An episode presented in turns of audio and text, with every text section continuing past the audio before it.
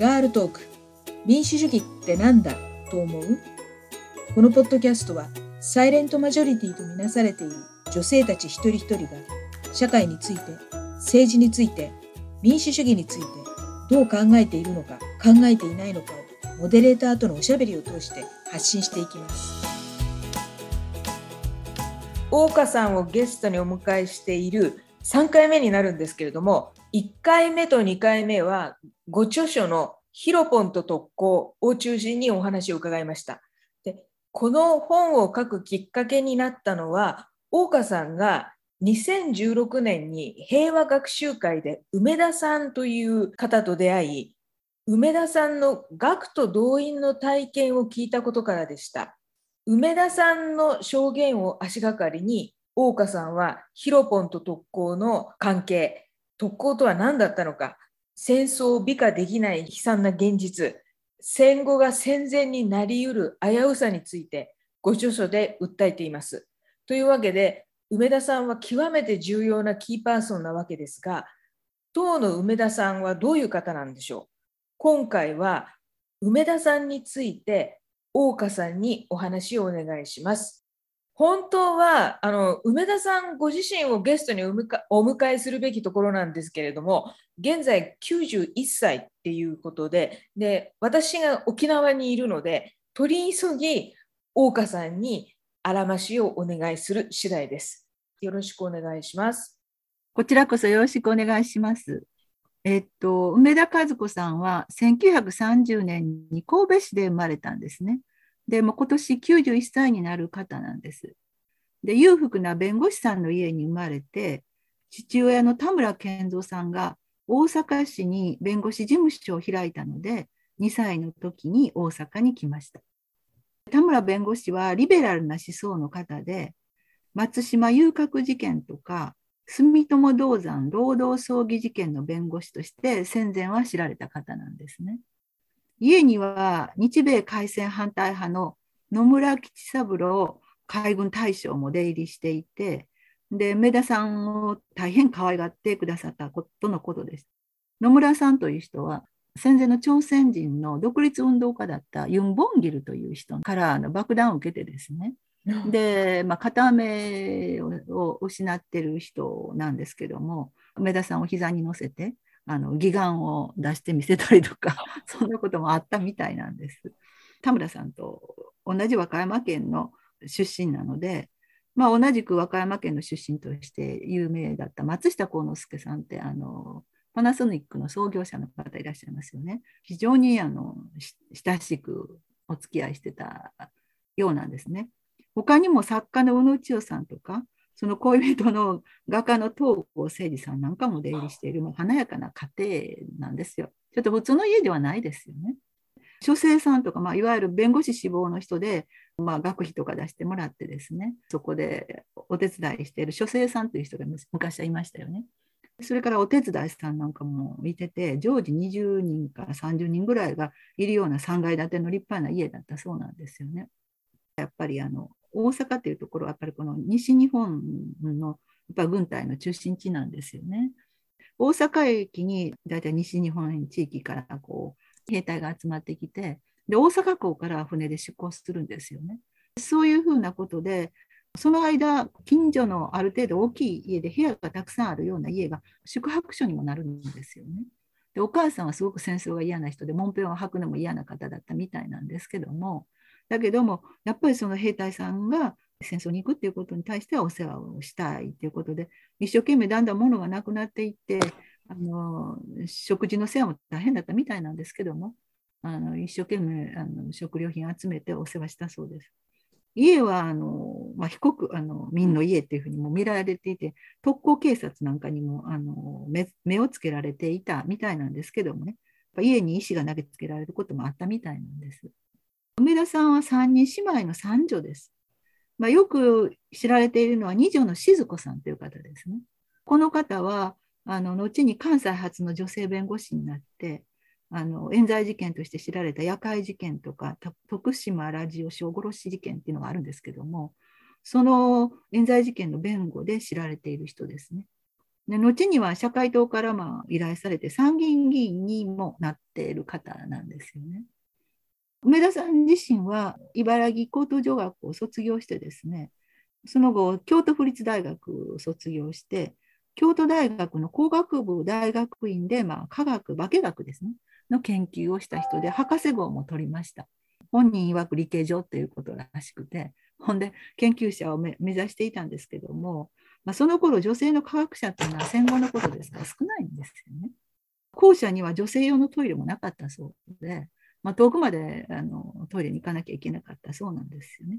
男性の中にポツンと女性がいるもんだから、こんなとこに女が何しに来てんねんみたいなこう風潮もあったみたいなんですよね。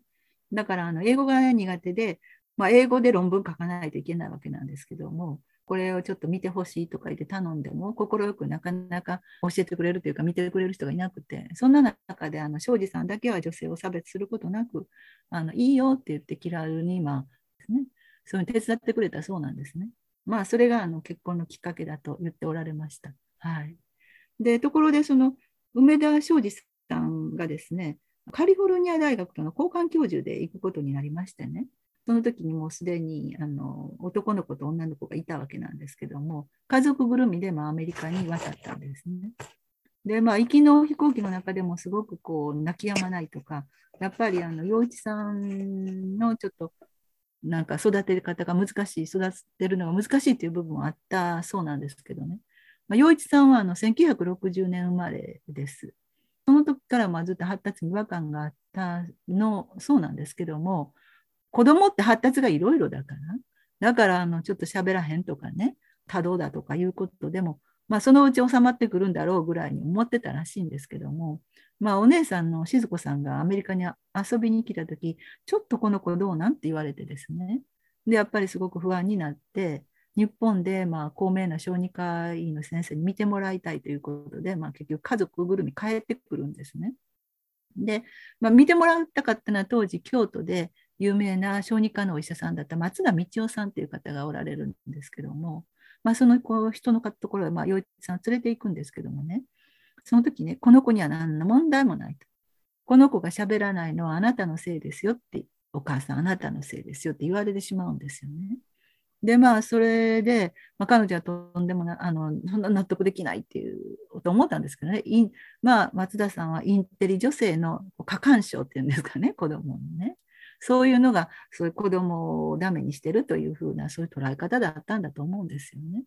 で、その頃の日本っていうのは、自閉症っていうのは、親の育て方の問題と言われていたんですよ。声かけてないとかね、関わり方があの悪いんだっていうことで、まあ、ほとんど母親のせいにされていたんですよね。まあ、アメリカでは1960年代の終わりぐらいから自閉症は先天的な脳の機能障害であるっていうふうにもう明らかになっていたそうなんですけども、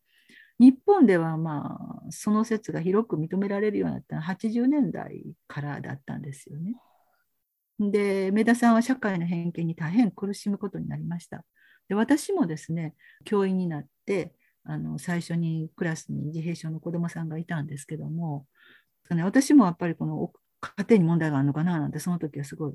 偏見を持ってましたね。で、それは全然違うんだということが後に分かってきてですね、最近では自閉症という言葉もあんまり使わないようなんですけども、で、まあ、洋一さんはかなり重度で多動もあるんですよね。小学校に行くくらいの年齢になってですね、梅田さんはあの平等ということを重んじる人ですから、地域の学校に行かせたいと思ったんですよね。その頃、障害児学校自体も少なかったと思うんですけど、一応あったわけですよね。いわゆる養護学校と言われててね。あったんですけど、やっぱり地元の学校に行かせてほしいと思って、まあ、教育委員会でいろいろ交渉するんですけども、まあ、修学猶予でいいですよっていうふうに家におってくださいみたいなこと言われるんですよ。学校では面倒見れませんって、今とはもう全然違うんですよね、その頃はね。60年代ですよね。一生懸命まあ彼女としては交渉するわけですよね。で、そのうち理解してくれる教員も出てきて、教職員組合の支援も受けてですね、学校がまあ受け入れてくれることになったんです。しかし、あの、母親がずっと教室で付き合ってることが条件だったんですよ。だって多動だし、飛び出したりとか、そういう時はお母さんがこれこれとかって言ってすぐにね、あの授業の邪魔をしないようにしてくれるっていうことが条件だったわけですよね。彼女としてやっぱりそれはおかしいと思っててですね、とにかくクラスの子どもたちとの関わりを作りたくて、あえてまあ教室でべったり付き合うことはしないで、ずっと廊下で待機していたそうなんですよ。子どもたちの方がやっぱりそういう障害を持った子どもさんって扱いが上手ですよ。理解するんですよ。やっぱり大人の持った生きようだと思いますね。だから大人がやっぱり差別的な態度を見せたら子どももその子に対して差別的な、ね、態度を見せるようになるっていうのはもう私も経験があります。教員たちがですね廊下でずっと寒い日もあのずっと座っている梅田さんにあの毛布持ってきてくれたりとかね、膝掛け持ってきてくれたりとか、いろんなあって、で子どもたちも一緒にトイレ行ってくれたりとか、いろんな中でですね、小学校、中学校っていうのはずっとうまくいったんですよね。だけども、高校には入試がありますでしょ。で、いうことで、まあ、高校には行けなかったんですよ。そしたら、梅田さんの家がたまり場みたいになってね、友達が家に遊びに来てくれてですね、そんな寂しい思いをあのすることはあまりなかったみたいです。しかし、高校卒業後ってみんな大学行ったりとか就職したりって散らばっていくじゃないですか。地元に残る人少ないでしょ。だから、まあ、梅田さんとしても大変困るわけですよね。ところがその時にですね、関西大学で障害児教育で有名だった鈴木正蔵さんっていう大学の先生がいたんですけども、その人があの幼稚さんにですね、自分のゼミにおいでって言って、学生たちとつないでくれたんですね。あの実質上の聴講生みたいな形でですね、まあ、あのゼミに行き、授業もどっかに入れてもらって、こうね、あのするっていう風な感じで、彼はあの一人でちゃんとあの通ったそうです、寛大までね。その後ですよね、就職っていうのが問題になりますよね。今のような障害者を雇用するっていうところはなくて、まあ、そういう中で梅田さんはいろいろ考えまして、洋一さんってすごく背が高いんですよ。丈夫なんですよ。ほんで、だから、移動の本屋さんを営んだらどうかなっていうふうに、まあ、彼女は考えたんですね。で、さん自身が絵本が好きなんですよね。だからあの学校に本を図書館、図書室とかですね、そういうところで本を買ってもらえるようにするということで、移動の本屋さんを営むことにしたんです。まあ、学校に注文の本を届けたり、教員の研究会で店を開いたり、まあ、したんですね。で実質的には梅田さんが経営してるんですよ。車を運転して運ぶのは梅田さんだし、うん、だけど社長は陽一さんということで登録してですね、陽一さんはあのちゃんとあの階段登ってあのたくさんの本の箱を運んだりもそういうことはどんどんやるわけですよね。で私もあの教員のいろんな研究会ってありますからよく本を買っていてどこかで梅田さんで陽一さんと出会っていたと思うんですよ。ところが私はあの本を選ぶのに夢中で、洋一さんの記録記憶とかがないんですよ。だから、梅田洋一本の店っていう風なので、あの結構知ってる人いたんですけどもね。それくら洋一さんは、あの、そこに自然にいてはったんじゃないかと思うんですよ。そこでなんかこう、わわとか言ったりしたら絶対気づくと思うんですよね。普通にま本屋さんの店員みたいな顔して座ってはったんじゃないかと思って、まあ、直接対応したのはお母さんやったと思うんですけどもね。で、ところがですね、ちょうど2年前に脳出血で倒れてるんですよね。まあ、一時はもうダメだと言われて、お母さん覚悟してくださいとまで言われたんですけども、で、奇跡的に復活したそうなんですよ。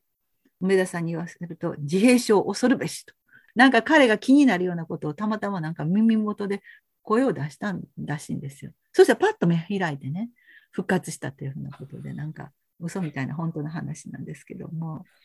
コロナのこともありましたよね、途中からはね。個室が取れなくて一般病棟にまあずっといたらしいんですけどもね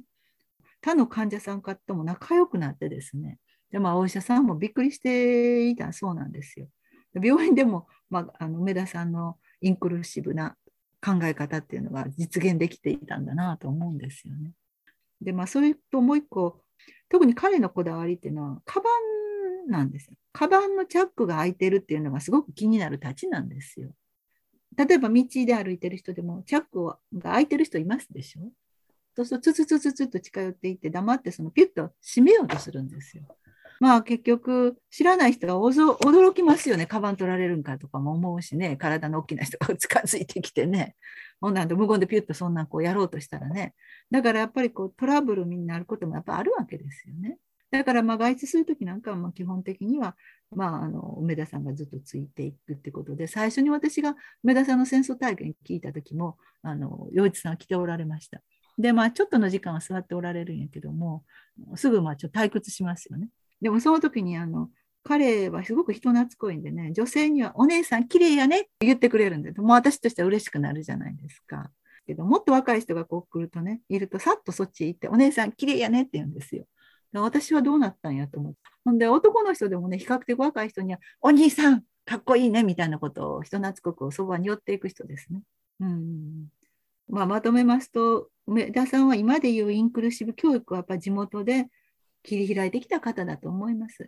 でこの間、梅田さんの講演会っていうのが大阪の高槻市であったんですよね。退職女性教職員の会主催でやって、でも私があのちょっとコーディネーターということで司会させてもらったんですけども、そしたらあのやっぱり梅田さんと過去知り合ってた障害児教育やってた人なんかがたくさん来ておられてですね、もうやあやあ、こんにちは、とお久しぶりとか言ってですね、たくさん梅田さんと話しておられる方がいらっしゃいましたね。だから教職員にも大きな影響を与えた人だと思うんですよね。その後もですね、山百合事件を考える会の活動なんかずっとしておられたんですよね。やっぱり山百合事件っていうのは、やっぱり障害者が地域で生きられない、そういう特別な施設でしか生きられないという、まあ、一部のね、今の現状も表してましたし、そこにやっぱり障害者を取り巻く、あの特に重度の方ですよね。そういう方を取り巻く日本の社会の問題というのがすごくよく表れている事件だったと思うんですけども、そういうことを考える会の活動なんかも知っておられたんですね。ごく最近まであのずっと自動車運転してはったんですよ、80代でね。で私があの梅田さんのお話を聞きにご自宅に伺うようになった時も駅まであの洋一さんも乗せて運転してきは来てはってですねもう80代の後半ですよねちょっともう運転はやめた方がいいんじゃないですかっていうのを私は何度も言わせてもらったんですけども 最近もう免許証は返上されたそうです。まあ、ちょっとあの私も安心していますけどもそれぐらい頭はしっかりしてるしそれからあのおしゃべりも大好きだし大変あの楽しい方です。あの社会に対して声を上げ続けてきて今も上げている大大先輩のことを教えてくださって本当にありがとうございます。大岡さんは取材のために梅田さんと何回かお会いになって梅田さんにどんな印象を持たれましたか？あの私はね梅田さんをすごく尊敬してます。私は彼女のようにはなれませんけどもだけどもまあちょっとでも近づきたいなと思ってるんですよね。それとね、彼女はね、あのすごく正直な方ですね。で、なんでなんでっていう物事をしつこく考えていくとかも私の子供の頃とそっくりででして、理不尽なことに頭にきるし、それを大人にどうしてかって聞くっていうのところももうとってもあの似てるんですよね。かつね、梅田さんはね、あの、やっぱり自分が問われることはちゃんとすごく反省する方ですね。ダブルスタンダードはしないというね、まあ、それはやっぱりすごく大事なことじゃないかなと思って、まあ、あの私もどっちかというとあのダブルスタンダードは絶対嫌なタイプなんですけども、やっぱりあの世の中生きてるとそういうばっかりいかないこともありますしね、やっぱりあの正直でまっすぐで、梅田さんの生き方は素敵だなと思います。ただあの、やっぱりね、誰にでもできることじゃないです。一つはね、あの夫の庄司さんがですね、きちっとした収入があったし、実家があの裕福な家であるということもありますしね。だからまあ彼女はあの大学院のその性別的なのも嫌だったから大学に残って研究するっていうことに未練はなかったっておっしゃってるんですけどね。で子供のことがあるからやっぱり専業主婦しながらまあ障害児の地元教育保障運動をやったっていう感じなんですけども何て言うんですかね。そういう恵まれている環境っていうのもあったと思うんですよ。それはね、誰でもができることじゃないし、考え方、生き方の姿勢としてね、私はすごくあの立派だなというふうに思っていて、学びたいと思っています。ありがとうございます。あの大岡さんには貴重なお話をたくさん伺いました。長時間の収録にお付き合いくださり、本当にありがとうございます。えーと、最初の方であの大岡さんが教科書問題に取り組んでらっしゃるっていうことをご紹介したんですけれども、もうこの教科書問題のことについても、ぜひぜひお話伺わなければいけないっていうふうに思ってるんです。この教科書問題については、また改めてあのお話を伺おうと思います。今回は一旦締めさせてもらいますけれども、またぜひお越しいただきたいと思います。はいまたその時はよろしくお願いいたします。はい、引き続きよろしくお願いいたします。ありがとうございます。